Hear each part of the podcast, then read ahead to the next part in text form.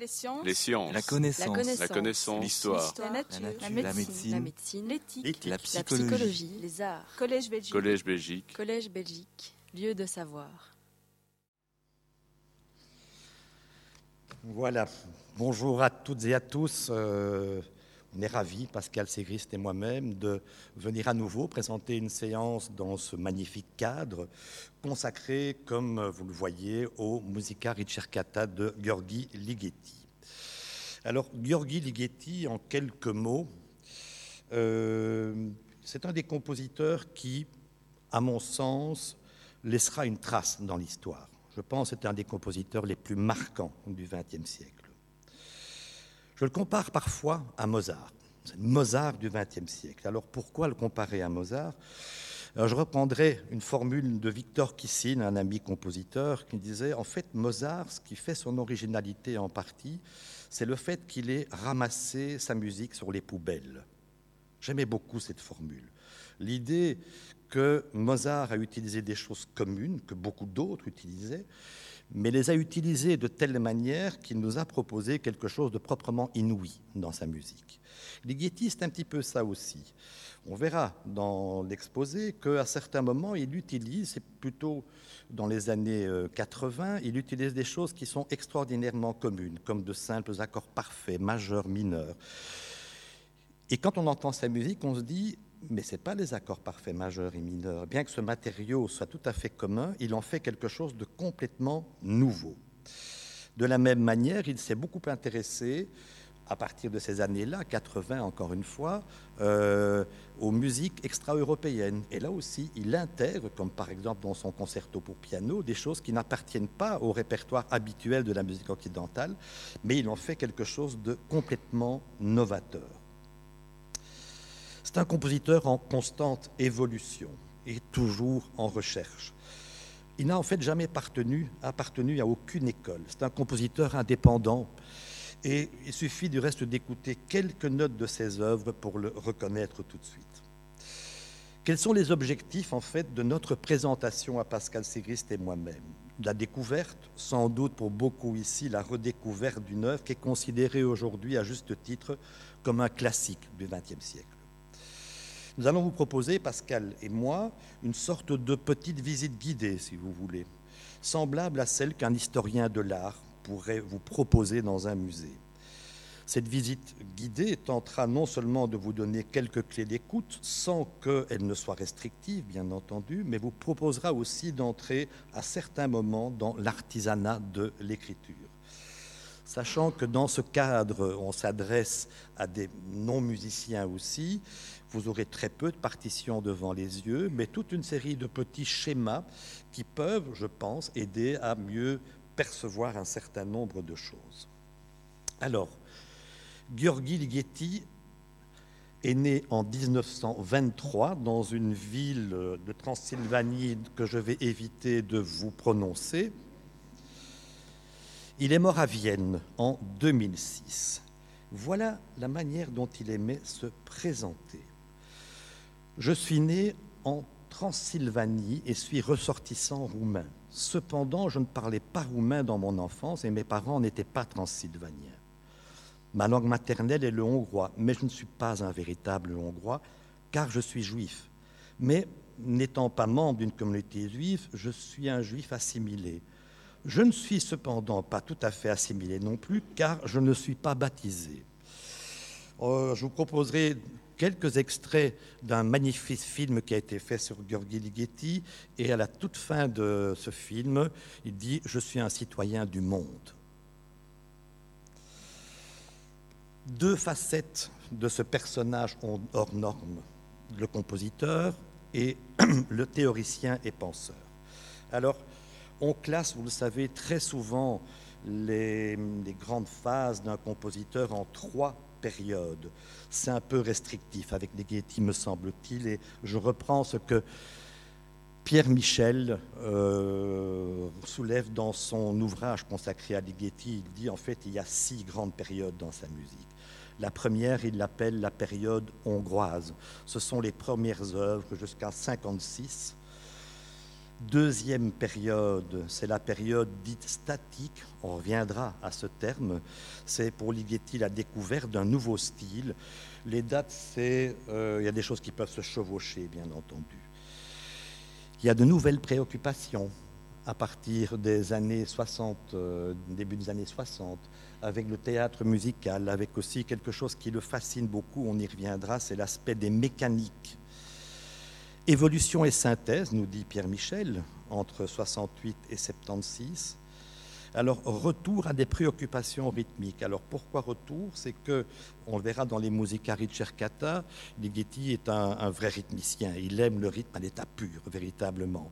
Dans la période statique, c'est une autre forme de rythme qui va arriver. Et là, il renoue avec le rythme et avec euh, les traditions des musiques des Balkans, entre autres. Et la dernière phase, c'est ce que euh, Pierre Michel appelle synthèse, œuvre de maturité à partir de 1985. Et c'est entre autres en 85 qu'il écrit euh, ce pur chef-d'œuvre, le premier cahier des études pour piano. Alors si je devais vous conseiller quelques œuvres à écouter, ben, on a bien sûr les Musica Ricercata dont je vais vous parler. Premier quatuor à cordes, Métamorphose nocturne. 56, il se passe cet événement tellement important, révolte à Budapest et Ligeti s'en va pour Vienne et ensuite Cologne. Il voulait absolument rencontrer Stockhausen dont il avait entendu euh, la musique. 1957 et 58, lorsqu'il est à Cologne, Glissandi et Articulation, ce sont deux pièces de musique électronique. C'est pas euh, très significatif dans, sa production, la musique électronique, mais pour lui, ça a joué un rôle important, il le dit en tout cas. Euh, ça lui a donné aussi l'idée de travailler sur des textures différentes.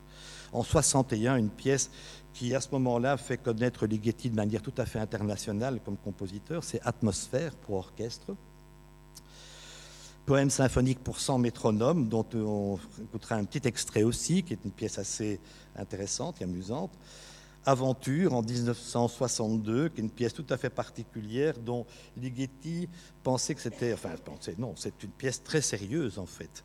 Et il semblerait qu'à la première, à la création, le public ait ri euh, de manière euh, terrible, et ce qui l'a encouragé à faire nouvelles aventures dans la foulée, mais dont le projet initial avait un peu dérapé pour lui. Magnifique pièce euh, où en fait il utilise uniquement des onomatopées par des, des chanteurs pour suggérer des passions, des affects. On a le Requiem aussi en 63-65. Euh, Alors je continue le petit parcours. En 67, le Continuum pour clavecin, qui est une pièce pas bien longue, mais qui est très très bouleversante. On écoutera un extrait tout à l'heure aussi. Le deuxième quatuor à cordes, le concerto de chambre un peu plus tard, le Grand Macabre, son seul opéra, mais quel opéra euh, que j'ai eu la chance de voir à Bruxelles il y a quelques années dans une magnifique mise en scène. Euh, c'était absolument splendide. Donc euh, le trio, pardon, le Grand Macabre, le trio pour violon, corps et piano, là aussi une œuvre importante. Et je voudrais simplement signaler, peut-être plus pour les musiciens et encore, que Pierre Michel a fait une analyse absolument somptueuse de ce trio. Ça se trouve sur son site web. On peut aller voir toute cette analyse avec les musiciens qui jouent. Ils décortiquent la pièce. C'est une pure merveille ce qu'il nous propose dans ce, film. Les études pour piano dont je vous ai parlé, le premier livre en 85, Nonsense Madrigals, euh, qui est une œuvre aussi assez bouleversante et en général euh, c'est une œuvre, même les gens qui disent, et j'en connais, euh, je n'aime pas Ligeti, on écoute ça et on change d'avis en général avec les Nonsense Madrigals. Le concerto pour corps à la fin de sa production.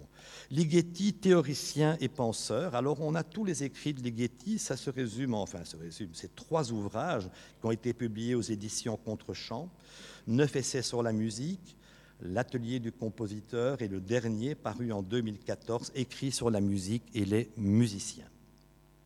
Mais venons-en, si vous voulez bien, à notre sujet, les musica ricercata. Musica ricercata, on peut dire recherche en musique. C'est une euh, manière de traduire la chose, évidemment. Et puis, Ligeti aimait parfois se euh, définir comme un chercheur de musique plus que comme un compositeur. Moi, j'aime bien cette formule. Je suis chercheur de musique. Euh, c'est un travail dans cette pièce tout à fait systématique sur une recherche dont on va essayer de, de, vous parler, Pascal et moi. Le titre aussi, on peut le mettre en rapport avec la dernière pièce du cycle de ces Musica Ricercata, hommage à Frescobaldi, qui est un ricercar et euh, peut-être que le titre est, arrivé là aussi avec la dernière partie de ce cycle de 11 pièces. Alors, les Musica Ricercata, c'est quoi? Alors, c'est à mon avis l'œuvre la plus représentative de sa captivité. Je reviendrai à cet aspect-là. C'est un travail, je vous l'ai dit, de recherche systématique. On verra de quelle manière. C'est un jeune compositeur encore. Il y a des influences. Il y a Bartok, il y a Stravinsky, il y a Debussy. Il y a un goût très prononcé pour le rythme et les musiques traditionnelles, comme vous l'entendrez. Il y a des hommages à certains compositeurs, Bartok, Frescobaldi, Chopin aussi, sans que le nom soit mentionné, mais Chopin est bien là. Et quelques-unes des pièces, notamment la septième et la onzième plus particulièrement, annonce la seconde période de sa production, celle qu'on appelle la période statique, et où il s'interroge sur la problématique de la perception du temps. Alors, quand on parle de statisme en musique, c'est une question évidemment euh, qu'on pose souvent, mais ça veut dire quoi la musique qui est statique? Alors, euh, au cours de mon exposé, je vous donnerai à voir et entendre un certain nombre de petites séquences qui sont extraites du film dont je vous ai parlé, et euh, voici ce que Ligeti dit lui-même de cette idée de statisme.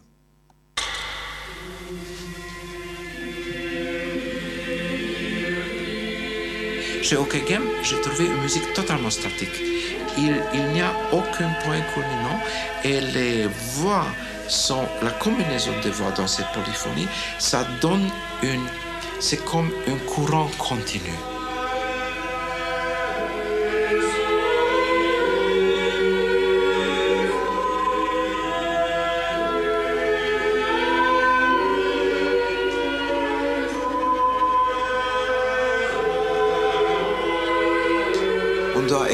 Toute la pièce pour se rendre compte que même si ça change, la totalité est statique.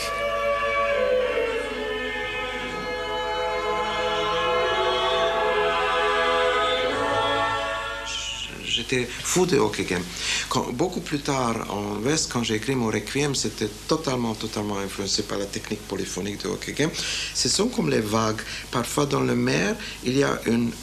On dit vague, qu'il y a comme ça que les, voix se combinent dans une façon qui donne un courant musical continu.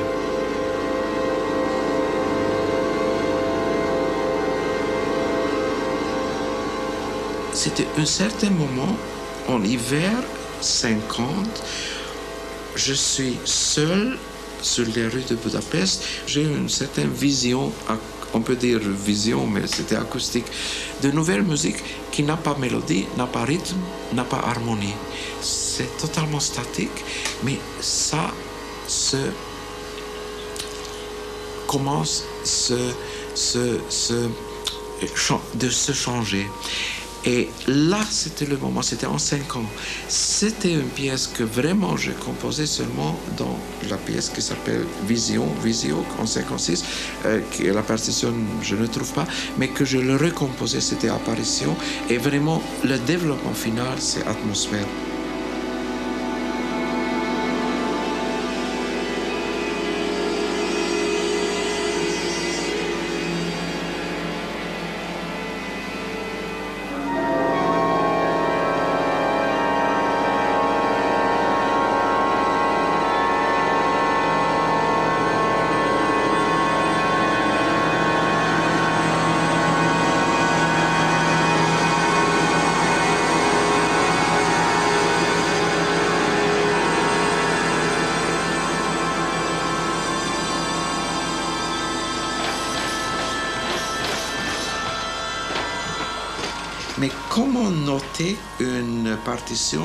Qui est continuelle, la musique continuelle, euh, et coordonner les différentes voix.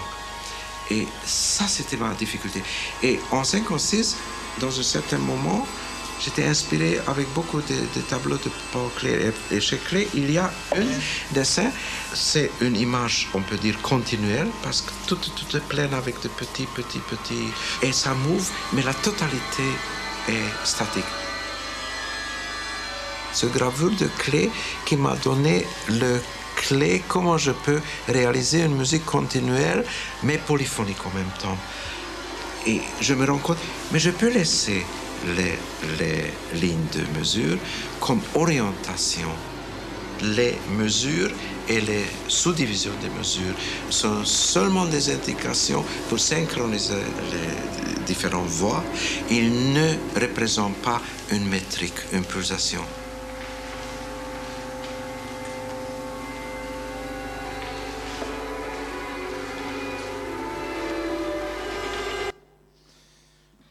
Que vous avez vu défiler, c'était une des partitions, une partie de la partition. Vous comprendrez pourquoi je n'ai pas choisi de vous donner trop de partitions à mettre sous les yeux. Ce n'est pas vraiment tout à fait simple à suivre.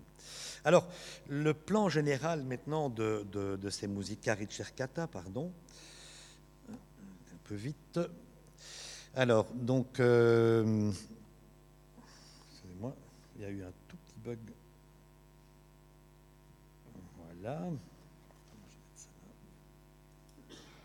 Voici. Voilà les 11 pièces. Alors, j'ai mis une symbolique de couleur pour une première approche qui montre qu'il y a la volonté de Ligeti dans ces 11 pièces de créer des contrastes, un peu à la manière dont on fait dans une sonate classique ou dans une suite de danse, à savoir l'idée d'alterner des mouvements rapides et des mouvements lents un premier contraste qu'on peut constater.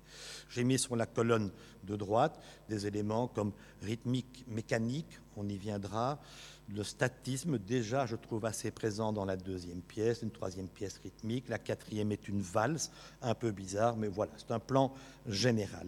Mais au-delà de ce plan général, Ligeti s'inflige dans son travail une contrainte assez terrible qui est pour moi une des manières de comprendre euh, cette pièce comme une œuvre qui représente cette idée euh, d'être prisonnier dans un bloc de l'Est, évidemment, plus que fermé à cette époque. Et donc cette contrainte, c'est pour moi une symbolique de l'aspect carcéral chez Ligeti. Mais une contrainte, comme toujours, est source de créativité. C'est sans doute dans la contrainte que la créativité devient la plus formidable. Et cette contrainte, et je vais vous en dire un petit mot dans un instant, devient aussi, somme toute, une source d'unité pour la pièce. C'est quoi cette contrainte? C'est tout simplement de faire la première pièce sur une note, la deuxième sur deux, la troisième sur trois, etc faut écrire pour arriver à faire une pièce qui soit intéressante sur une note, sur deux notes. La onzième pièce, évidemment, contient onze notes. Ça veut dire qu'on a presque toutes les notes. On a douze notes dans l'échelle complète.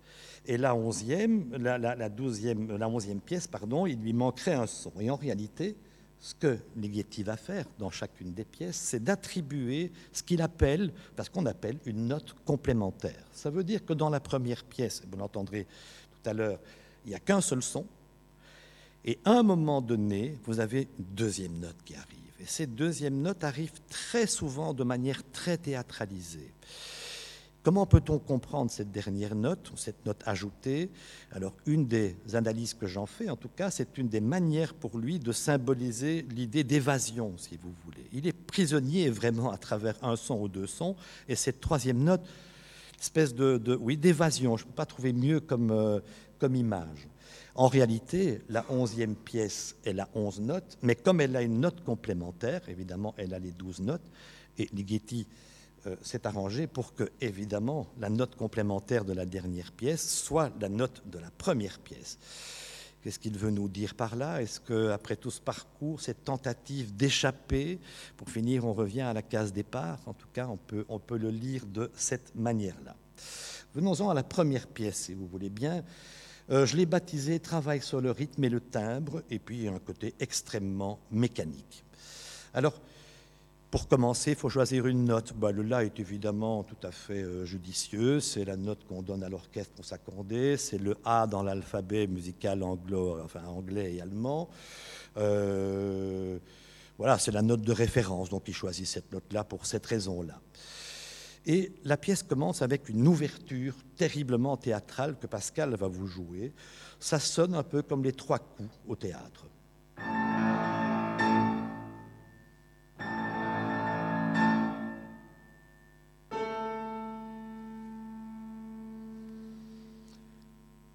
Rideau élevé. Il va arriver après une mise en marche laborieuse un peu comme une machine, d'où le côté mécanique. Et euh, pour ceux qui connaissent cette œuvre d'Honegger, ça me fait très très fort penser à Pacifique 231, où on a cette locomotive qui se met en marche de manière très pénible, et Pascal va vous jouer cette mise en marche que vous avez en dessous. C'est l'accompagnement qui est en construction, si vous voulez.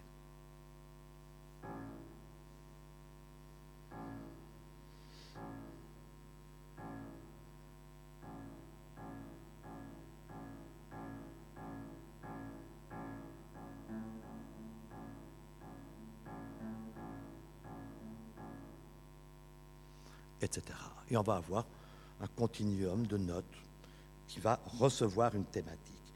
Ça, c'est vraiment l'aspect purement mécanique dont Ligeti parle aussi dans ce film. Et je propose une deuxième petite séquence où Ligeti nous parle de cet aspect du rythme et des aspects mécaniques et les raisons pour lesquelles il s'intéressait à ça. Son mari était météorologue, euh, chercheur. Quelque... Alors, il a laissé pour la veuve toute une maison pleine avec des appareils.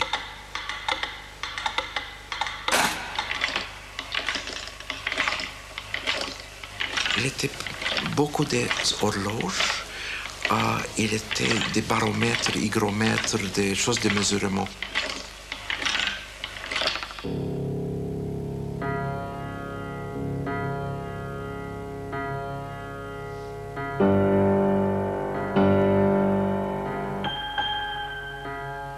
Peut-être, elle vit toujours et les horloges euh, font le tic-tac toujours.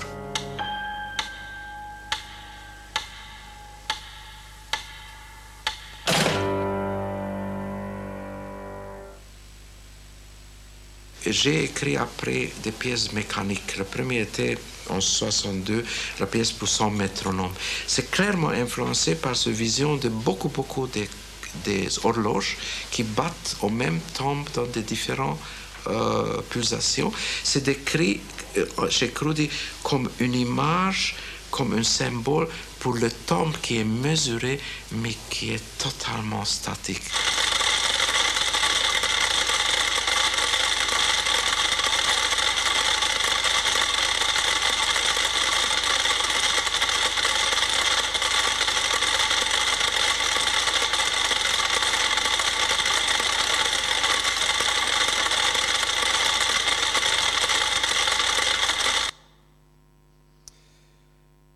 ce goût pour les mécaniques trouve euh, une réalisation absolument extraordinaire.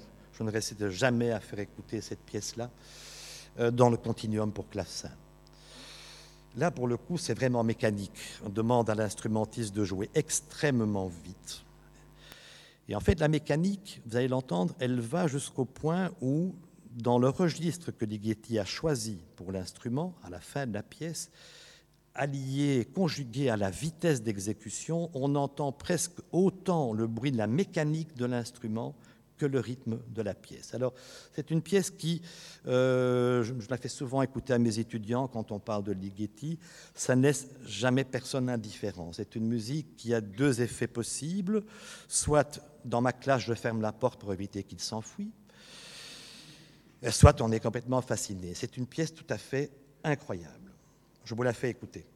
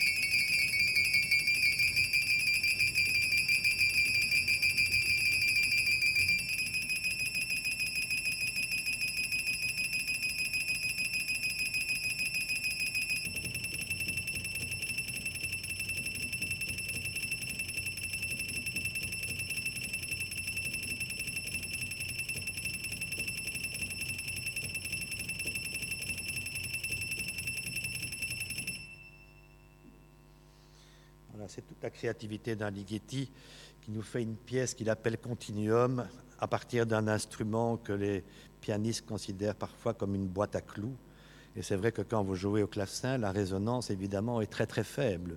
Et l'idée de, de, compenser ça en se disant je fais un continuum sonore avec un instrument qui n'a pas de résonance, je trouve déjà que l'idée est assez formidable. Bien, donc on a parlé de la mise en marche laborieuse, on va passer tout de suite au thème qui va venir se déposer sur euh, ce continuum de croche qu'on entendra tout à l'heure. En fait, c'est là que je vous propose d'entrer de manière très simple dans l'artisanat de l'écriture. Euh, dans cette première pièce, il y a un matériau de base thématique qui est une longue et une brève. C'est rien d'autre. Pam, pam. Voilà la base. Comment est-ce qu'un compositeur fait pour faire proliférer la chose? De manière assez simple. Voilà une première extension, c'est de doubler la longue. Pam, pam, pam. On peut faire alors pam, pam, pam, pam, pam. Et on construit un thème très progressivement de cette manière-là. Et une des formes euh, qui sera ce que j'appelle la, la, formule d'aboutissement, celle qui sera la plus entendue euh, après, c'est celle-ci. Donc en construisant à partir d'une longue et d'une brève, voilà à quoi il arrive, et c'est ce qu'il va utiliser comme motif principal dans la pièce, rien d'autre. Que faire après On peut encore démultiplier les choses, oui, mais on peut faire le travail inverse.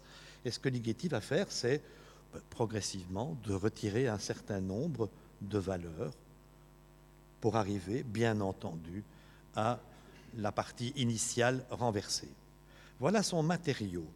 C'est peu de choses hein, comme matériau. Il faut trouver évidemment un certain nombre de moyens de varier aussi ça par d'autres paramètres. Et en fait, vous l'entendrez à la fin de la pièce, il y a la formule qui fait papapapim, papapapim, papapam, qui est le climax. Il va nous buriner ça de manière absolument incroyable jusqu'à un moment où on se dit mais ça suffit maintenant.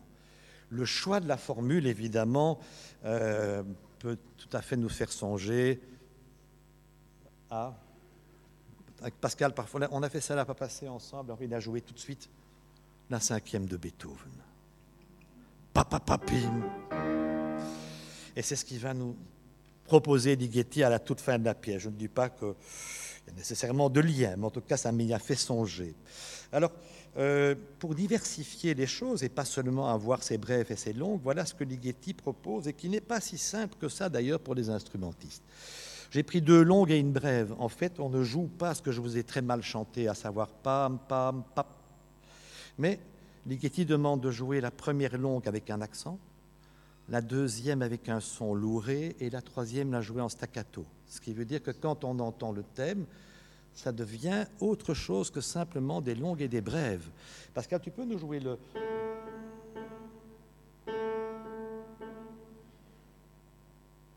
Et peut-être neutre, sans avoir cette subtilité. Et encore une fois avec des accents. Donc que chaque note est ciselée. Il nous invite à écouter ce genre de détails, bien évidemment. L'autre moyen de varier ce matériau, c'est de jouer sur la registration. Voilà quelques-unes des formules, que vous sachiez lire la musique ou non, peu importe. Et Pascal va picorer quelques-unes des formules dans cette grille. Là, je le laisse faire.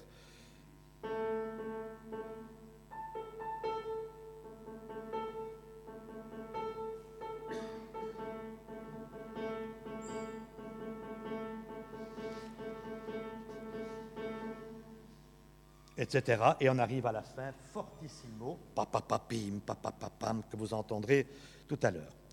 En fait, ce thème, papapapim, papam, papapapim, papam, un thème que dit quelque chose, est-ce qui n'a pas été emprunté éventuellement? Ben oui, il provient du premier concerto pour piano de Bartok et Pascal va vous jouer un extrait.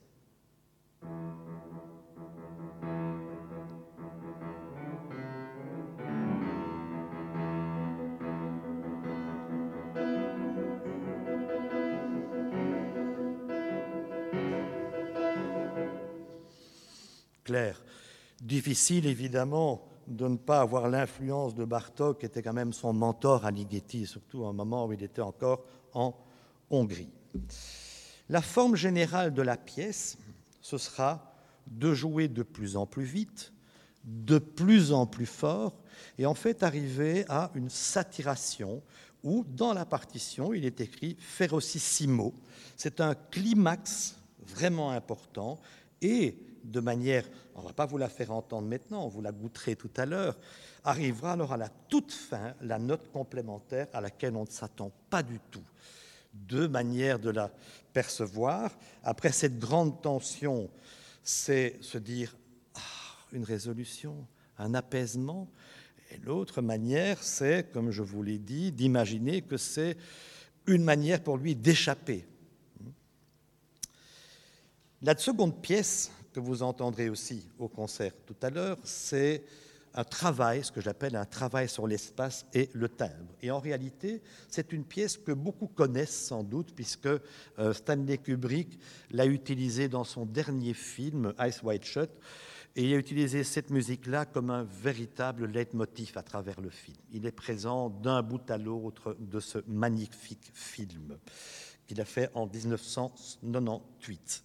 Je vais faire comme pour la pièce précédente, euh, vous faire entrer un tout petit peu dans l'artisanat. Alors, euh, je vais vous proposer seulement le premier petit motif qu'on entend. J'ai mis des petits points, ça donne ceci.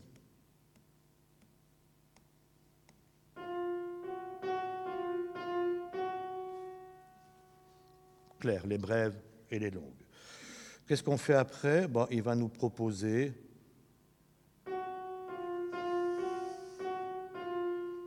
son miroir. Voilà la deuxième cellule faite. Et puis, que va-t-il arriver? Ah, ça, ça vient de là-bas.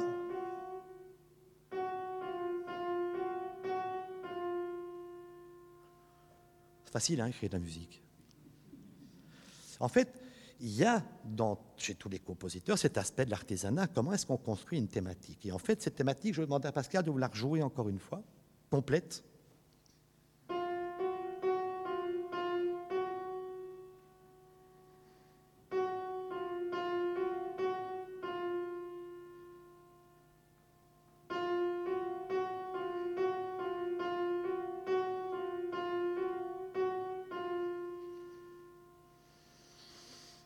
De très dramatique hein, dans la manière dont c'est fait. Là aussi, ça me fait songer à autre chose, avec, surtout au cinéma, avec simplement deux notes qui ne bougent pas. Je pense toujours à Jaws, hein, ce film euh, où en fait, avec un son, il, vous symbolise que le requin est là et vous avez une frousse bleue, évidemment. Hein. il y a un peu de ça ici. En fait, cette thématique, comme elle est construite, c'est un petit morceau, on répète le petit morceau et puis on déploie. En fait, c'est un thème beethovenien, complètement. Et voilà un exemple que Pascal va vous jouer, c'est le début de la première sonate pour piano.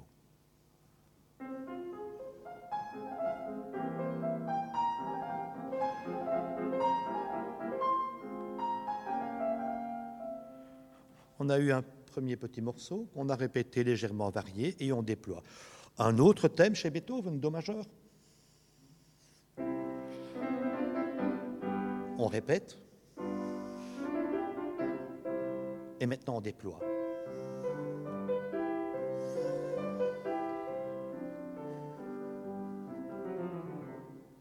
Merci Pascal. C'est génial de faire ça avec un pianiste. Vous ne pouvez pas savoir. Voilà les trois présentations que vous entendrez de cette thématique. La première, c'est celle que vous avez déjà entendue. Elle est jouée fortée.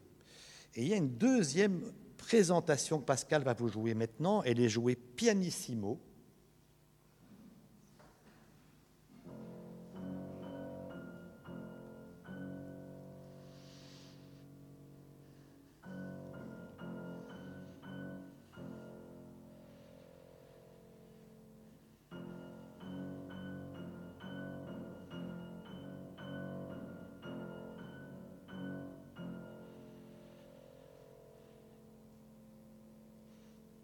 Sonne de manière étonnante, évidemment, radicalement différent. Le fait de changer la registration, de créer ce gouffre au centre en jouant aux extrémités du piano, donne un côté encore un peu plus dramatique. Et il y a aussi quelque chose de tout à fait remarquable et intéressant, je trouve, c'est qu'avec un piano, vous pouvez imaginer que si vous voulez donner quelque chose avec beaucoup de force, on va plutôt utiliser plusieurs notes doublées, on va mettre du son.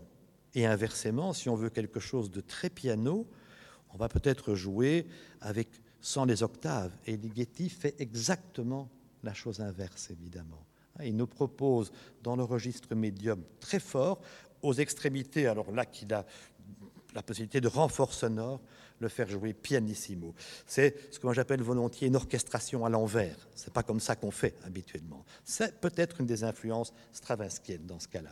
Voilà la troisième présentation, et avant que Pascal ne vous la joue, j'insiste sur ces notes qui sortent de leur registre. Elles sont jouées sforzando. C'est le même thème qu'au début, mais il y a une note qui sort de son registre. Et là, encore une fois, je, l'entends comme euh, une volonté d'échapper.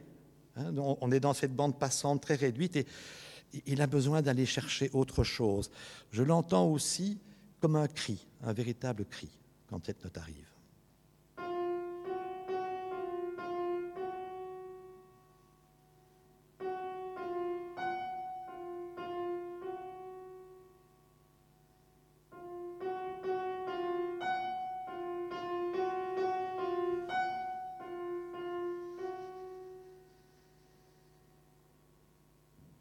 Voilà trois manières de nous présenter son thème.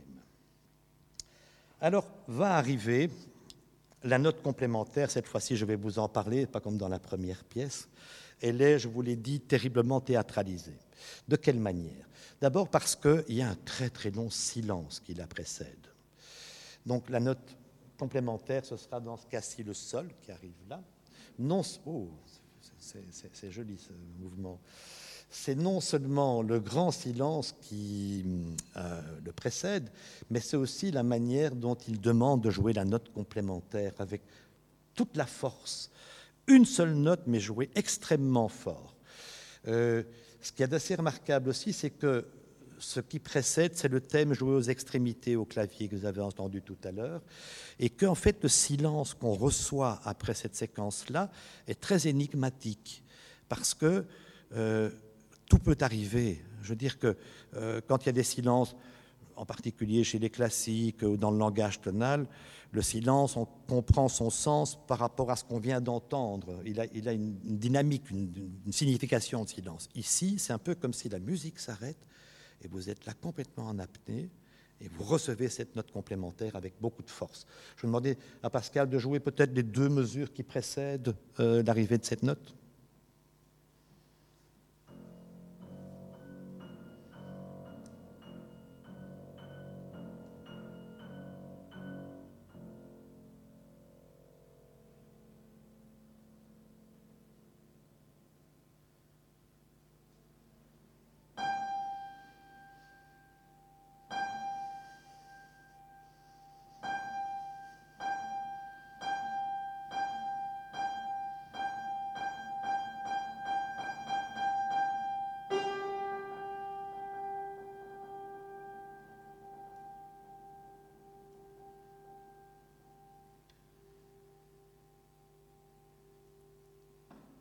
Merci beaucoup Pascal. Et les deux acteurs principaux de cette pièce, à savoir le thème euh, très répétitif et ses notes complémentaires, vont se superposer à un moment dans la dernière partie de la pièce. Vous allez avoir les deux strates qui viennent se placer l'une sur l'autre. Voilà pour cette deuxième pièce. Quelques mots sur la troisième pièce. Alors celle-là, je l'ai baptisée pièce rythmique de style populaire, comme une fanfare et c'est véritablement une fanfare. On va commencer par regarder les thèmes. Alors, voilà le thème qu'on va entendre au tout début de la pièce. Il va être très très présent, vous l'entendrez à nombreuses reprises, et je demandais à Pascal de vous le jouer.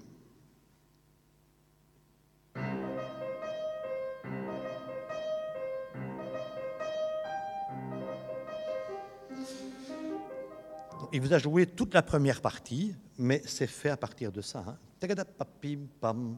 Et il y a quelque chose quand même de fanfare, non?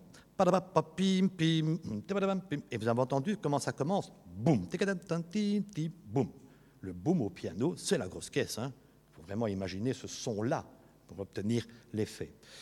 Euh, j'avais souligné que les valeurs sont décroissantes.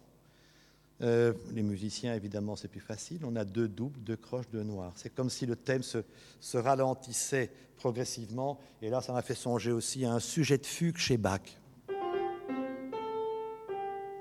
C'est exactement la même tête.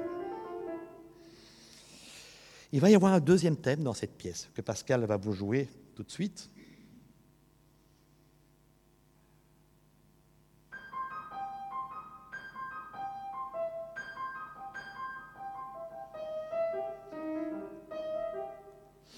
Vous vous souvenez du thème de la première pièce, évidemment. Hein? Papa, papim, papam, pipim. C'est exactement cette rythmique-là. Donc, ce que Ligeti va faire aussi, Ligeti va faire dans ce cycle, c'est d'avoir des rappels d'éléments d'une pièce à l'autre. Se dire, tiens, mais voilà, ça crée unité dans le cycle. Et ici, dans cette troisième pièce, la note complémentaire est un peu plus ambiguë que dans les autres pièces, parce que autant dans la première que dans la deuxième, elle arrive avec quelque chose de très théâtralisé. Ici, elle, se mêle les notes complémentaires et les notes réelles, et en réalité, euh, Ligeti l'utilise en faisant ce qu'on appelle un accord majeur-mineur ici en permanence, et Do, Mi bémol, Mi bécard, Sol. Alors est-ce que ce Mi bémol, Mi bécard ça se mêle terriblement. Elle n'est pas mise en évidence comme dans les autres pièces. De la même manière, dans la première pièce, ben, on ne joue pas le thème en faisant simplement deux brèves, etc. On joue les gâteaux, staccato, louré. Il y a, on cisèle chacune des notes véritablement. La forme générale d'une pièce comme celle-là, alors, euh, la première présentation, vous l'avez entendu, hein, c'est celle où on a ce que j'appelle moi une monodie. On va dire qu'on a la basse, et puis c'est la mélodie seule qui se fait entendre. La basse, elle ne compte pas pour grand-chose. On va avoir une deuxième présentation que Pascal va vous jouer tout de suite. C'est une mélodie, mais avec un accompagnement cette fois. Donc la deuxième fois.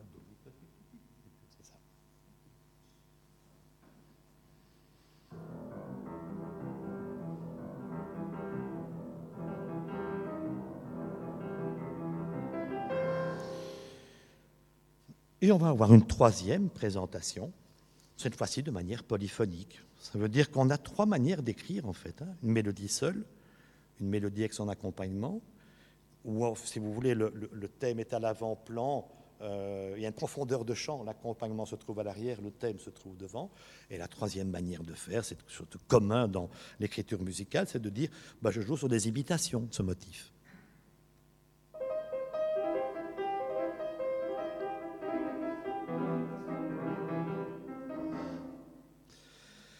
Va arriver après la seconde séquence avec la première présentation du thème Papa Pam.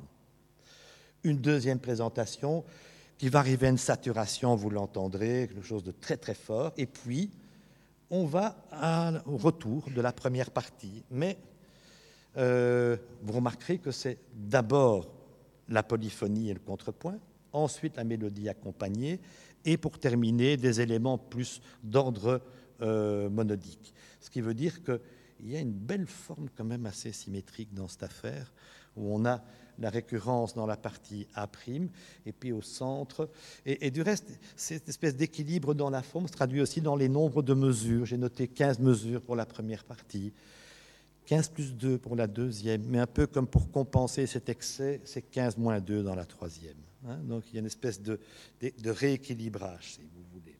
Alors, ce que je vais vous proposer, c'est, je vais faire ça avec Pascal, euh, je vais essayer de me synchroniser le mieux possible avec lui, c'est de mettre des petits schémas euh, pour vous faire suivre la forme de la première phrase, avez entendu. Donc, ce sera les cinq premières mesures. Mais avant que tu ne commences, Pascal, on est dans une vraie marche. Hein. 1, 2, 3, 4. Hein. Donc, c'est un cadre tout à fait simple et évident. Je te suis, Pascal. Petite variation. Transition. Mélodie accompagnée maintenant. Alors l'accompagnement, vous l'avez entendu tout à l'heure, c'est comme... Vous voyez, il a quelque chose à nous dire, cet accompagnement, parce qu'en réalité, il n'est pas en 4, mais il est en 5. Par contre, la mélodie au-dessus va être en 4. Et donc, on va avoir, et Ligeti aime jouer là-dessus, ce qu'on appelle une polymétrie. on a une mesure en 5 en dessous, mais une mesure en 4. Ça se bouscule un peu. De la même manière, Pascal, je te suis.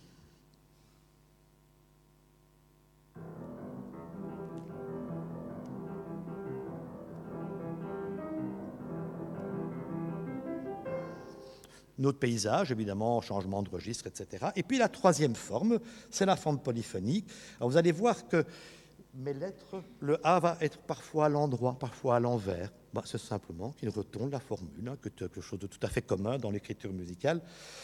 On y va, Pascal.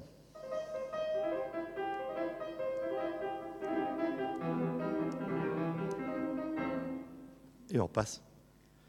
Mais en fait, ça montre une espèce d'artisanat de l'écriture. On est à l'endroit, est à l'envers, et on a toutes les formes possibles euh, qu'il nous propose. La deuxième section de la pièce, on va faire le même petit jeu avec Pascal. Je vais vous donner des petits, schémas qui aident parfois à suivre l'évolution de la thématique. Pardon, oui, j'y suis. Donc c'est bien tit tita tam, c'est ce thème-là.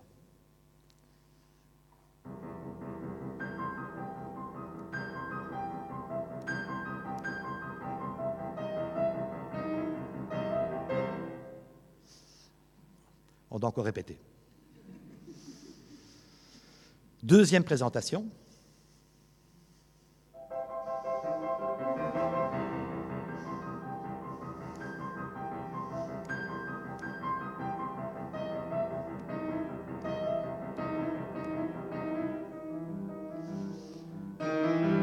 Et on arrive à la saturation.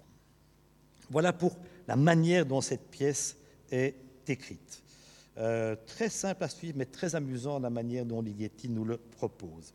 En fait, en 1956, Ligeti écrit des bagatelles pour quintette avant. Et en fait, ces bagatelles, c'est la reprise de certains musica ricercata dans une version pour quintette avant. Et je vous fais écouter cette troisième, cette troisième pièce dans la version pour quintette avant.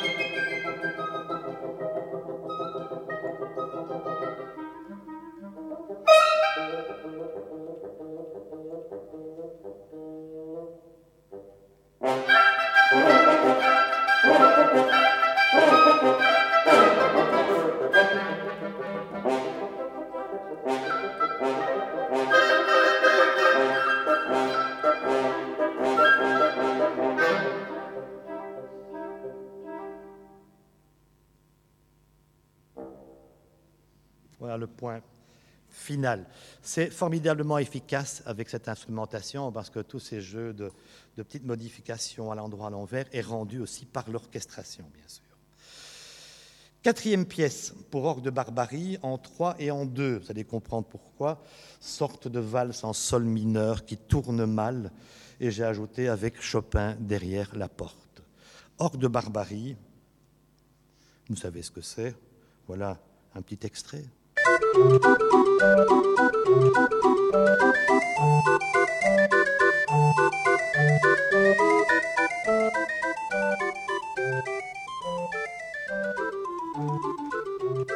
de cette vase de Chopin dont Ligeti va se servir dans son musical Ricercata qu'on va entendre. Jouer de cet instrument-là, ça suppose de tourner, comme vous le savez, une manivelle, et selon la virtuosité et le mouvement de celui qui en joue, on a une régularité rythmique ou on ne l'a pas, bien évidemment. Je passe. Et je demande à Pascal de vous jouer le début de l'accompagnement de cette petite valse. On est chez Ligeti maintenant. Donc.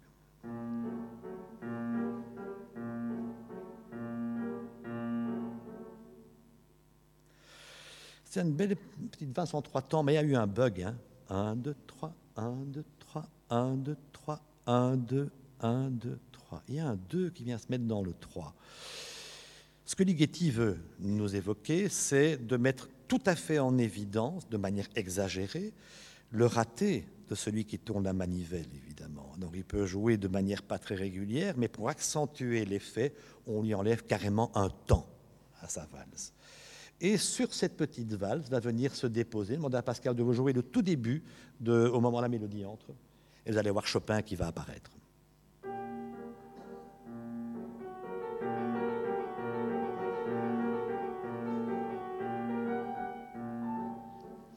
Ça ne sonne pas comme du Chopin, mais c'est bien emprunté à cette valse de Chopin. La première partie est l'introduction de la valse. Voilà, j'ai symbolisé mon 2 avec une autre couleur. Ça va Donc, trois fois une mesure en 3, une mesure en 2 qui bug, et puis on revient au 3.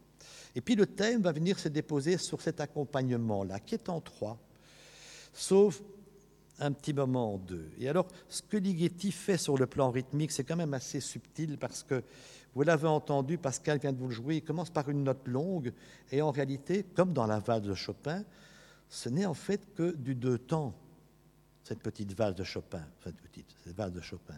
Et un moment, un moment chez Ligeti, les deux vont se rejoindre sur les deux temps, et on se dit, ça y est, le point de rencontre est assuré, ils vont jouer ensemble le trois temps. Eh bien non, parce que au moment, les musiciens connaissent ça, au moment où ça se résout, la partie supérieure de la mélodie fait une émiole. En fait, c'est d'une complexité rythmique formidable, ce truc-là, évidemment.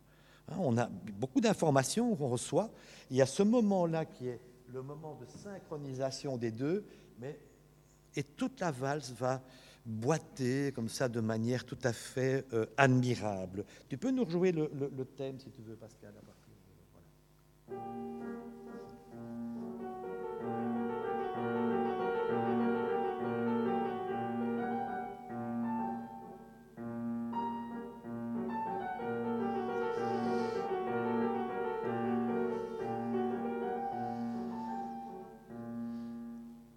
Et Pascal fait, je trouve admirablement bien, boiter cette valse.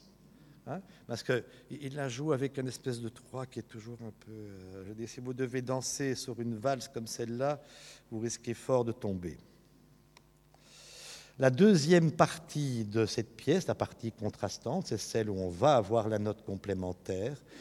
Il va y avoir une vraie rupture et le matériau musical, en fait, Pascal dit, c'est peut-être emprunté à Strauss et il va vous faire entendre ça.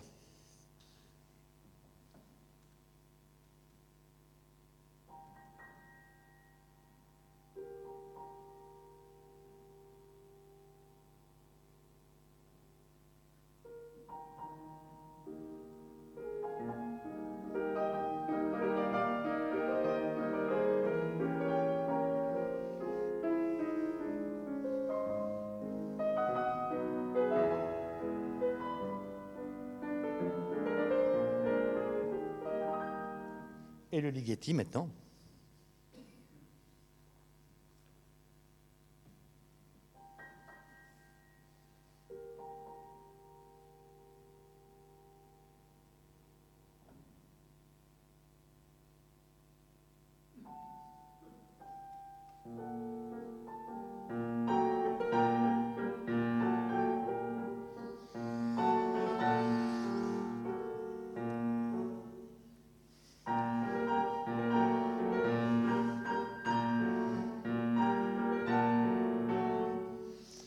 Et arrive maintenant la note complémentaire.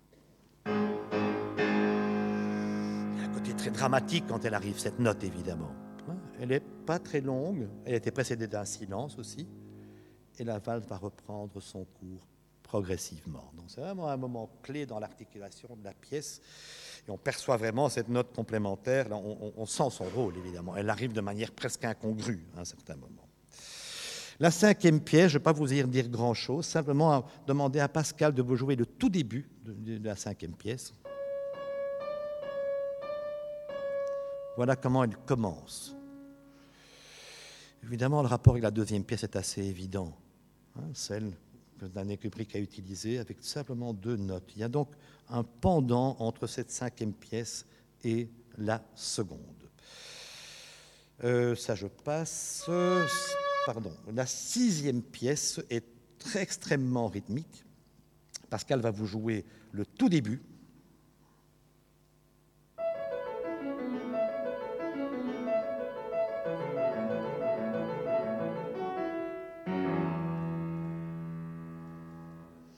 Voilà, c'est un thème qui va venir se développer, un côté un peu musique populaire aussi, et on sent assez clairement, me semble-t-il, une influence bartokienne. Je ne m'attarde pas sur cette sixième pièce, par contre, on s'attarde un tout petit peu sur la septième pièce, euh, Cantabilité, Cantabile, pardon, Molto Legato. Et en fait, vous allez voir que ça, c'est pour la mélodie. C'est la main droite qui va nous jouer ça. Et la main gauche, elle, elle joue tout autre chose. C'est une pièce tout à fait étonnante. La main gauche va être très rapide. Et en fait, ce que Ligeti fait dans cette pièce, c'est qu'il nous annonce déjà un petit peu cette idée du travail sur le statisme et sur la perception du temps. Euh, voilà comment c'est fait. C'est extraordinairement difficile à jouer, à faire. On a la main gauche qui va jouer, Pascal va vous le faire entendre, quelque chose de profondément mécanique. Et donc, le pianiste va garder ça tout au long de la pièce, avec une vitesse qui lui est proposée, et il faut que ce soit le plus régulier possible, ce qui est extrêmement difficile, pour l'interprète. Hein. Ça veut dire que moins ça bouge, mieux c'est. Mais bon. Et alors, ce qui est magique dans cette pièce, c'est que par-dessus vient se placer une thématique qui n'a rien à voir, qui est dans un autre temps. Alors Pascal, j'ai oublié d'amener mon... Tu vas le faire.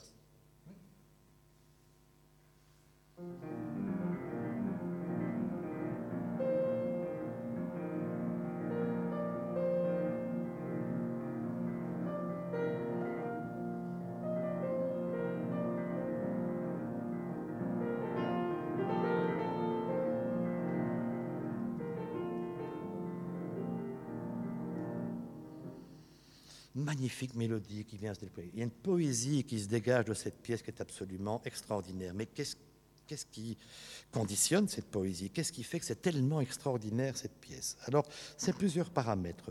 Le premier, c'est cette différence entre les deux strates. Ça, c'est certainement le cas. C'est peut-être aussi la manière dont l'ostinato est fait. L'ostinato, c'est ce que la main gauche joue. Ce n'est pas un simple mouvement qui descend, mais il est un peu comme une espèce de serpent, si vous voulez. Il a une forme particulière. Et puis l'autre élément, c'est surtout la manière dont la mélodie qui est par-dessus est faite. Alors, Pascal va vouloir jouer peut-être un peu plus vite qu'au tempo, simplement la mélodie, Pascal, si tu veux bien.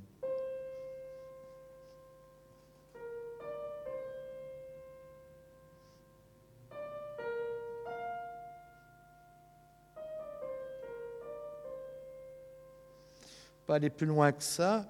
Il y a une chose quand même assez remarquable, c'est la manière dont, en fait, on comprend assez bien cette mélodie. Elle est faite en trois tronçons parce qu'on a chaque fois une valeur longue qui arrive pour la terminer. C'est une phrase presque conçue de manière classique, très consonante aussi. Et des valeurs longues, il y en a beaucoup dans cette mélodie, il faut bien l'avouer. Euh, c'est un peu une mélodie qui semble démarrer et qui s'arrête, qui semble méditer sur son devenir, qui repart, qui se suspend. On est sans cesse dans, la suspension, si vous voulez. Je me suis demandé si c'était pas ça qui faisait quelque chose de magique dans cette pièce. C'est ces suspensions de la mélodie confrontées au côté très mécanique de ce qu'on a en dessous. Ça, c'est toutes les valeurs longues qui viennent suspendre. Elles sont nombreuses quand même, hein, ces valeurs longues. C'est vraiment. Euh, et je me suis dit, qu'est-ce qui arrive si on enlève les valeurs longues? Qu'à faire, vérifions. Et ça donnera ce que Pascal, tu peux jouer sans les valeurs longues. Donc,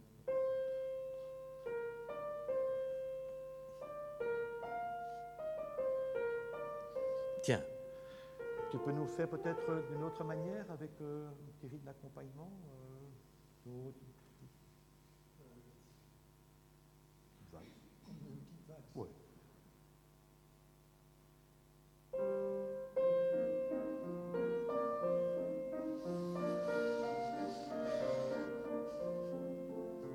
Alors c'est une expérience assez intéressante de faire ça, se dire tiens on va un peu changer le texte de Ligeti ça veut dire qu'on peut imaginer, je ne suis pas sûr qu'il ait fait de cette manière-là, mais que ce soit une simple mélodie, toute simple, mais qui se suspendent à certains moments. En supprimant les valeurs longues, on arrive vraiment On a une compréhension du rythme dans la continuité. C'est peut-être tous ces paramètres-là, c'est même très certainement tous ces paramètres qui conditionnent le côté magique de cette pièce. Vous allez l'entendre aussi un moment, c'est un thème qui revient tout le temps, il est une espèce de variation. Et la première variation, vous allez entendre, pardon, un peu vite, c'est d'avoir ce thème avec une deuxième voix. Euh, une deuxième voix comme on fait quand on chante euh, une mélodie populaire ou on chante à la tierce. Hein, vous avez tous déjà entendu ça, on chante, on fait une deuxième voix. Pascal va vous jouer le début.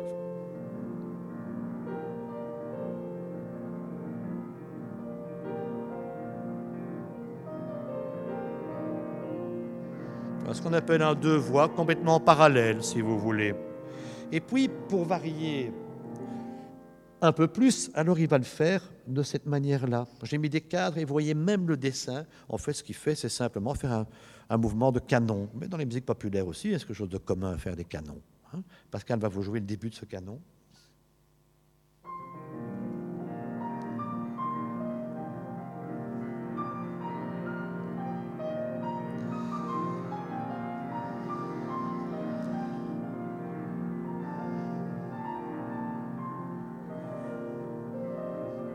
Vraiment très rigoureux. On a vraiment des imitations d'une voix à l'autre. Et puis, bah, ce qui va arriver, c'est qu'il va nous proposer alors le cumul de tout ça. C'est à la fois les deux voix en parallèle, plus une voix en canon. Et donc, quand imaginez que le pianiste est occupé à faire son truc en dessous.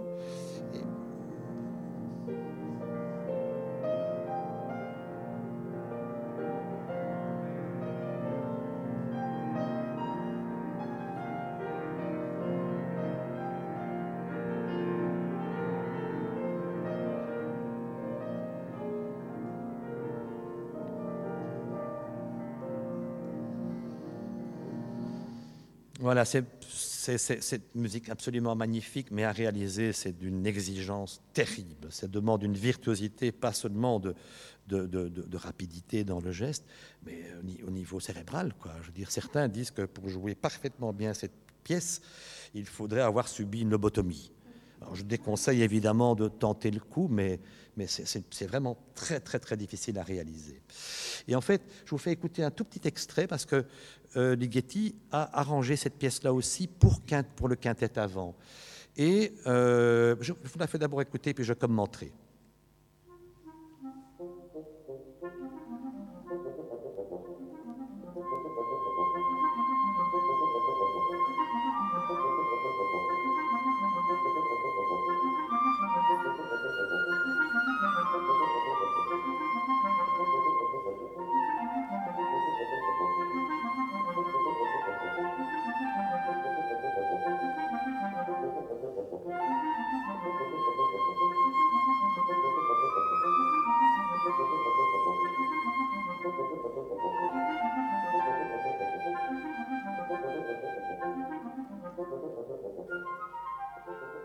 Fallait écouter beaucoup plus loin de ça. Euh, il y a un avantage. Un avantage, c'est que sur le plan du timbre, on peut distinguer très très fort ce que l'accompagnement fait, vous l'avez entendu, et avoir la mélodie qui sort avec une autre, euh, une autre couleur. Mais c'est moins bien. C'est moins bien parce que, d'abord, il est obligé de ventiler son accompagnement à deux instruments. Sinon, euh, je ne vois pas comment le, pauvre bassoniste résisterait jusqu'à la fin de la pièce. Et qu'il est obligé, pour les faire jouer ensemble, de mesurer les choses, ce qui veut dire qu'il y a une forme de synchronicité qu'il va y avoir entre la mélodie et son accompagnement. Alors c'est magnifiquement réalisé par Ligeti, mais c'est moins magique que dans la pièce pour euh, le piano, où on a vraiment une indépendance totale des deux choses. Passons à la huitième pièce, si vous voulez bien. C'est euh, celle de caractère très populaire et donc euh, commencez par demander à Pascal de vous jouer simplement la première mesure. C'est ici maintenant. Pardon Pascal. oui, la première mesure c'est ça. Dans la deuxième, à partir de la deuxième. Pardon.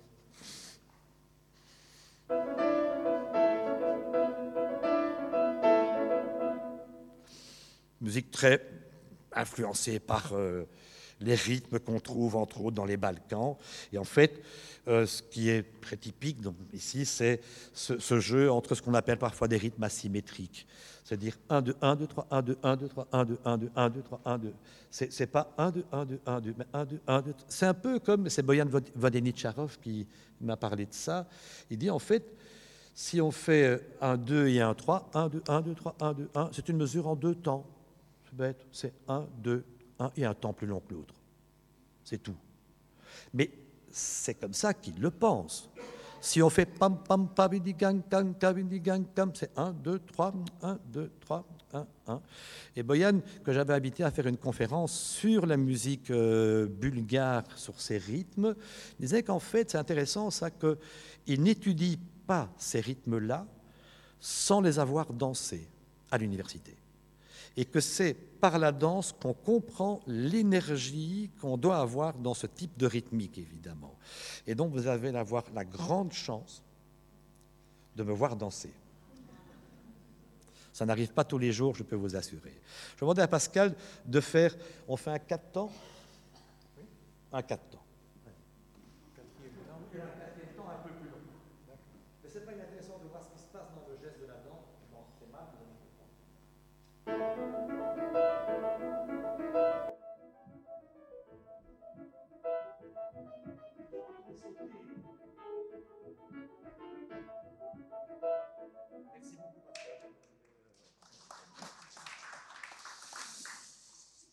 En fait, quand on le danse de cette manière-là, le 3, on se rend compte en dansant qu'en fait, faire un 3 régulier, faire 1, 2, 1, 2, 1, 2, c'est pas possible, évidemment.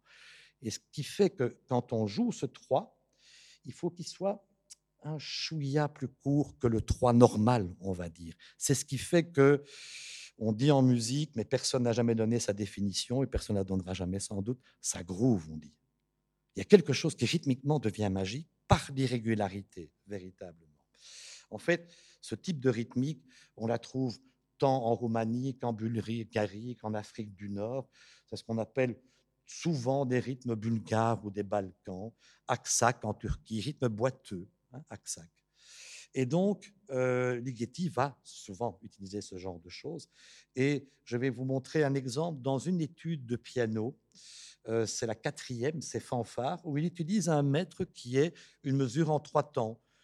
1, 2, 3, 1, 2, 3, 1, 2, 3. C'est simplement le premier et le dernier qui sont un peu...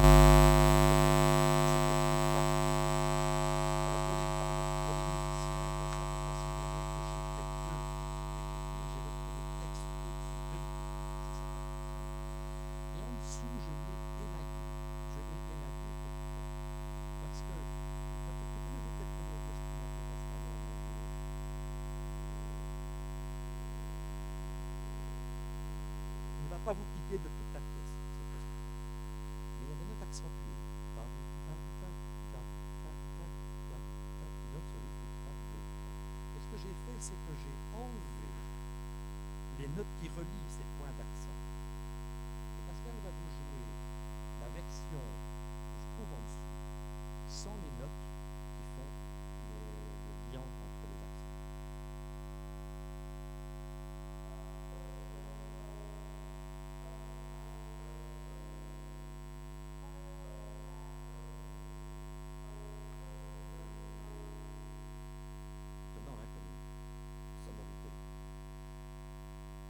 bien y regarder, le premier accord, c'est un accord de Do majeur.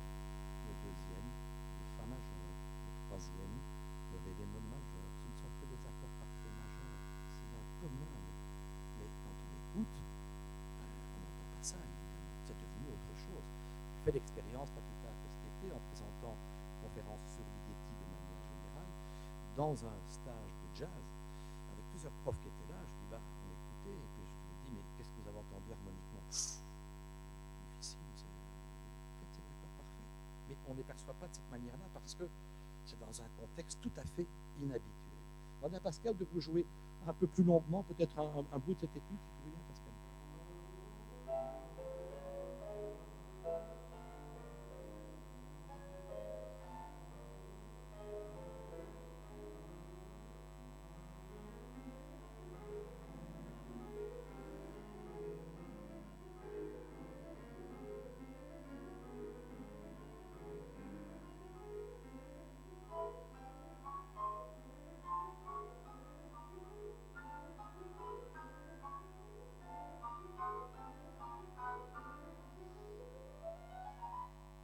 Merci beaucoup, Pascal.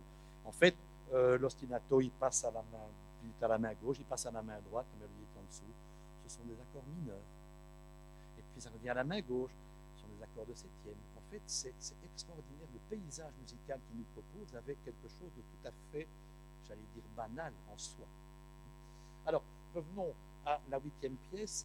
Et euh, je vous montre un tout petit peu comment elle est construite. Et puis, on a, fait une bonne répétition avec Pascal. On devrait pouvoir synchroniser mon image et son jeu. la première partie, c'est. Tu peux nous la jouer, Pascal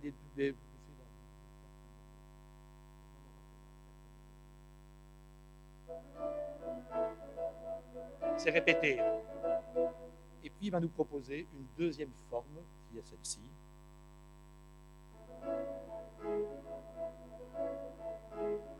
C'est le même rythme, hein, mais on sent bien qu'il y a quelque chose qui a changé. Tu peux nous jouer encore une fois les, le, tout Tu veux bien?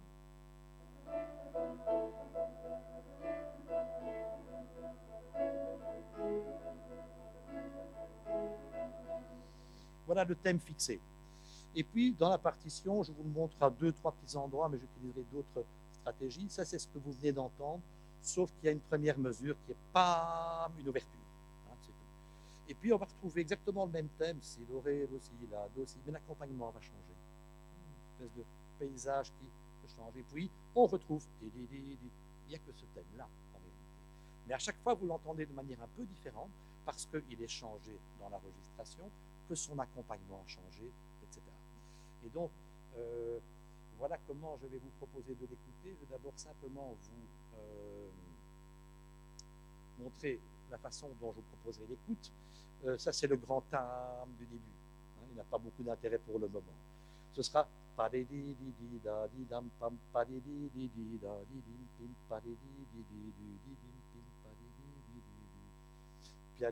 ah, quand il y a un petit jaune qui vient en dessous, c'est que l'accompagnement a changé. Ça va C'est simplement une espèce de code. Et donc, euh, c'est du haut vol, c'est de la virtuosité, attention. Je te suis, Pascal jusqu'au bout. Ah oui, oui, oui, je te suis là.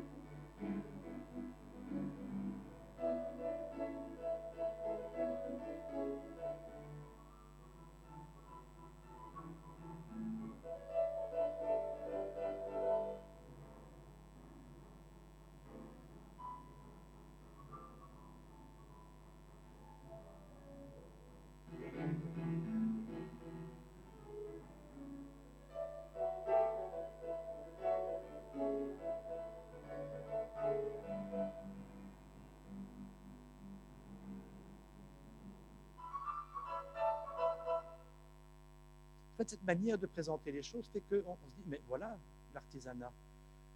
C'est une espèce de découpe, on, enlève, on enlève. On est arrivé à un endroit subito forté, où en fait on a tellement enlevé que si on enlève encore, c'est fini.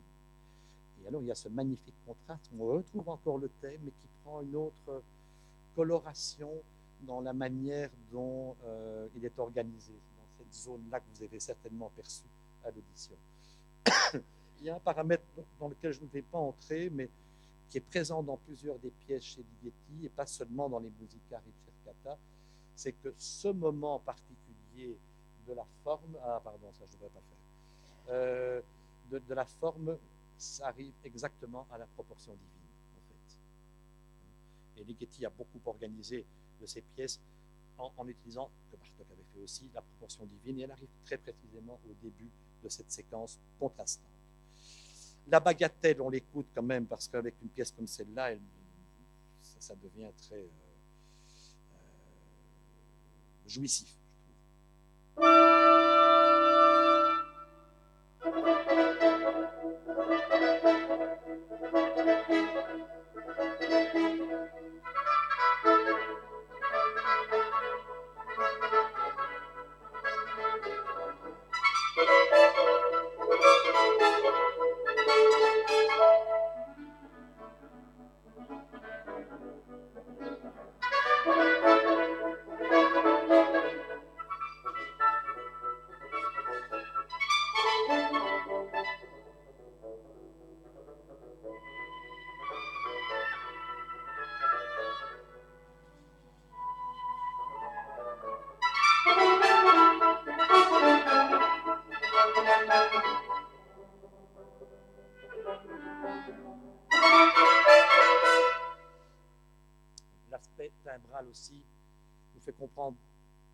Choses. Hein. Je conseille toujours à des pianistes qui veulent travailler ce genre de choses d'aller écouter la version pour quintette avant. Ça ne peut que euh, vivifier euh, des aspects de, timbre à l'instrument.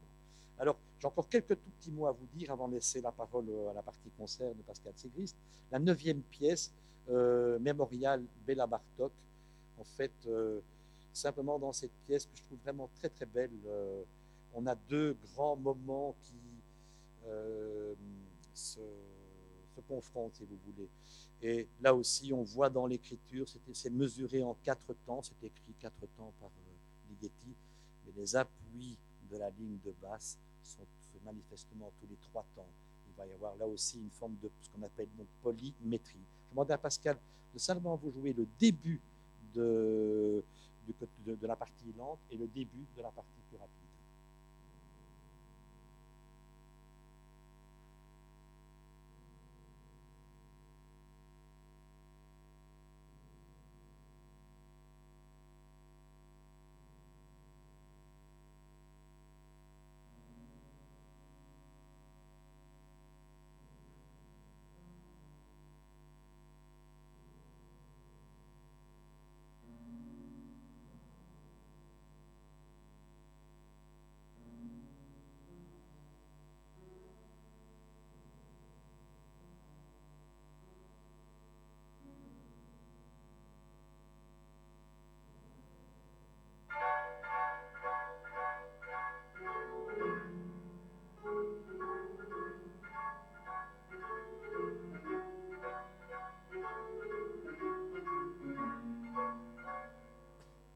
Merci Pascal. Vous voyez vraiment très très fort le contraste évidemment. Même chose. C'est le même matériau de, base. La dixième pièce, c'est sans doute une des plus amusantes. Enfin amusante quand je l'écoute, je me dis là, c'est presque par moment euh, une, fanf oui, une fanfare ou en tout cas quelque chose de très ironique comme ça. Euh, voilà le thème qui va vous faire. Pascal va vous le jouer, mais ça fait pa pa pa pim pim pim pam ya Ça sonne vraiment comme ça. Mais évidemment, avec Ligeti, il y a un travail sur le rythme et sur un certain nombre de choses qui fait que vous n'allez plus le percevoir de manière aussi grossière que ce que je viens de vous faire.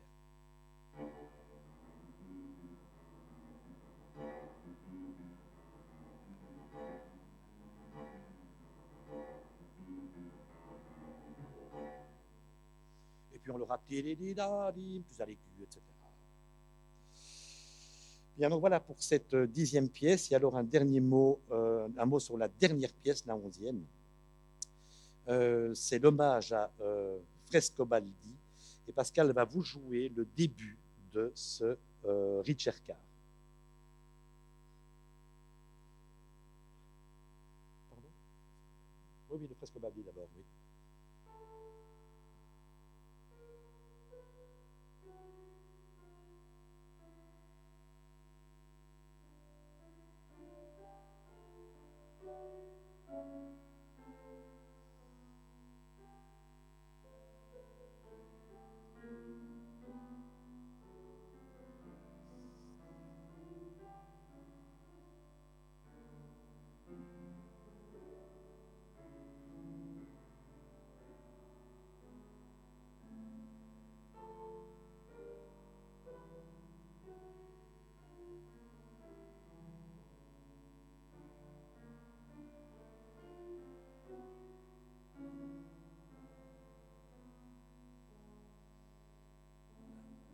À fait étonnante. Hein.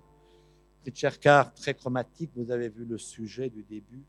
Ah, si, si, en montant, en descendant, quelque chose de profondément dramatique. Et encore, on n'avait pas tout le drame qu'il faut ici, parce que c'est joué sur un piano moderne avec l'accord que c'est. Et donc, c'était en mésotonique, et donc les intervalles n'étaient pas du tout égaux. C'est terrible, une espèce de torture dans, la pièce, dans le tempérament dans lequel il a été pensé. Un Ricercar, c'est quoi? C'est l'ancêtre de la fugue, en fait. Et ici, on entend très très clairement différentes entrées. Euh, Et donc voilà le texte de Ligeti, cette fois. Alors je l'ai euh, simplement euh, transcrit un peu différemment. Je l'ai fait comme euh, Bach pouvait le faire d'ailleurs, hein, écrire une fugue qui est sur deux lignes, mais à plusieurs lignes, pour montrer la polyphonie. Et en fait, c'est fait vraiment comme, euh, une fugue euh, chez Bach, vous avez un sujet que Pascal va vous jouer. Ça, c'est ce qu'il a emprunté à Frescobaldi. Ça, ce n'est plus Frescobaldi. Voilà nos douze notes. On est dans la onzième pièce. La note complémentaire, c'est la dernière, c'est le La. Qu'est-ce qui se passe dans une fugue? Ben, Il y a une deuxième entrée du sujet à euh, un intervalle plus intervalle de quinte, en l'occurrence ici. Et on a ce qu'on appelle un contre-sujet ou un élément d'accompagnement. Pascal va vous jouer cette deuxième entrée maintenant.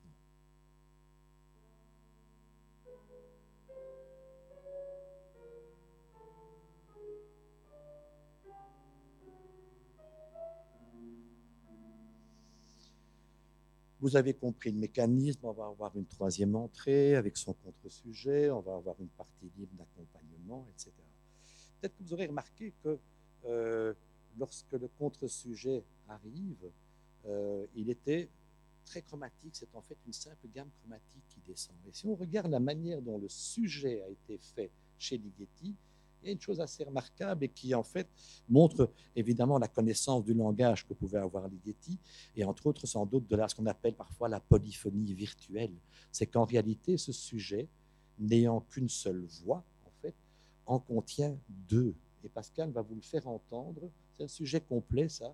J'ai mis du rouge au-dessus, du bleu en dessous. C'est comme si, partant du mi, on avait deux voix qui s'écartaient progressivement. Pascal va vous le faire entendre en gardant les notes euh, chaque fois dans l'enregistration.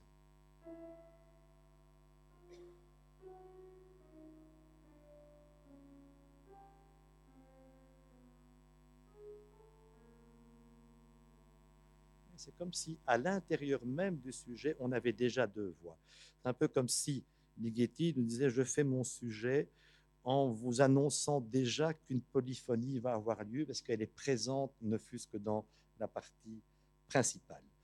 Donc voilà, je crois que moi je vais en rester là, je vais laisser la parole à Pascal Sigrist et avant de, moi je vais me taire, je vais laisser la parole à Ligeti pour terminer. Dans la fin du film, c'est la manière dont il se présente, de manière un peu différente de celle que vous avez vue tout à l'heure dans, dans mon exposé. Voici la, toute fin du film consacré à Georgi Ligeti. Même, même pas pour moi-même. Je fais la chose parce que la chose m'intéresse, parce que j'ai la, le besoin intérieur de produire ces pièces de, de, de musique. Et à ce moment-là, je prétends, peut-être c'est trop optimiste, que si je fais quelque chose où je donne tout mon amour, tout ma, mon esprit, toute mon concentration, euh, dans un résultat qui n'est pas découpé de la société. Ce résultat va avoir, même si je, je veux ou je ne veux pas, une certaine valeur dans, culturelle générale, mais pas immédiate. Ce sont les valeurs spirituelles qui restent.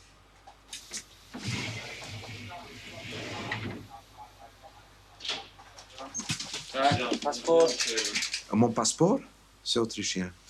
Alors, je suis un juif hongrois né en Transylvanie. Après, je, euh, avec nationalité roumaine quand j'ai né, je suis né. Après, j'ai eu la nationalité hongroise quand j'étais à Budapest. C'était très difficile de l'acquérir. Ah, après, je m'enfuis euh, après la révolution de 56 à Vienne et j'ai vécu je suis devenu pas occidental, mais quelqu'un qui est dans tous les deux mondes, à racine dans tous les deux mondes. Dans mon cœur, j'appartiens partout. Je suis à Vienne ou à Hambourg ou à Paris ou à New York ou à Budapest.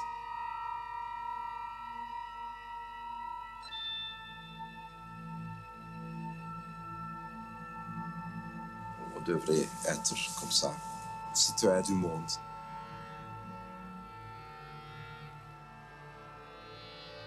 Mais je suis lié naturellement à la Transylvanie où je n'étais pas depuis 36 ans.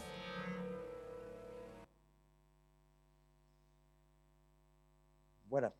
Je laisse donc la parole à Pascal Sigrist qui va vous jouer des extraits. Donc vous entendrez les pièces sur lesquelles je me suis arrêté un peu plus longuement, à savoir la première, la deuxième, la troisième, la quatrième. Il vous jouera aussi la huitième et la dixième.